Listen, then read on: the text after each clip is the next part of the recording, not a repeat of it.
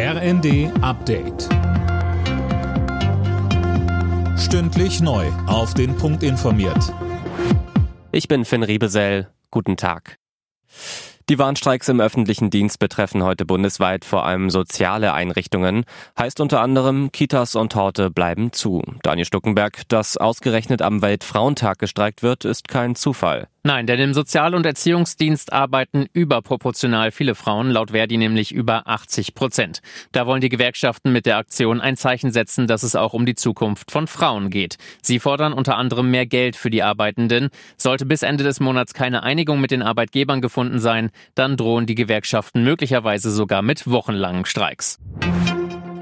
Die Ukraine hat eine mögliche Beteiligung am Anschlag auf die Nord Stream Pipelines in der Ostsee zurückgewiesen. Man habe damit nichts zu tun, teilte ein Berater von Präsident Zelensky mit. Der deutsche Verteidigungsminister Pistorius reagierte unterdessen zurückhaltend auf die Berichte. Alina Tribold. Im Deutschlandfunk betonte er, dass erstmal abgewartet werden muss, was sich davon bestätigt. Außerdem kann weiterhin nicht ausgeschlossen werden, dass es sich um ein Täuschungsmanöver handelt, um pro-ukrainische Gruppen zu beschuldigen, so Pistorius. Deutsche und US-Ermittler hatten Medienberichten zufolge offenbar herausgefunden, dass Spuren des Sabotageaktes in die Ukraine führen. Wer aber genau hinter dem Anschlag steckt, ist weiter unklar. Gemeinsame Munitionslieferungen an die Ukraine sind heute Thema bei einem Treffen der EU-Verteidigungsminister in Stockholm. Im Raum stehen Lieferungen im Wert von einer Milliarde aus den eigenen Beständen der Mitgliedsländer an Kiew. Konkrete Beschlüsse werden heute aber noch nicht erwartet.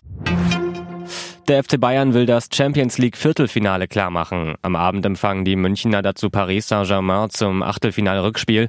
Das Hinspiel in Paris hatten die Bayern mit 1 zu 0 gewonnen. Anstoß heute in München ist um 21 Uhr. Alle Nachrichten auf rnd.de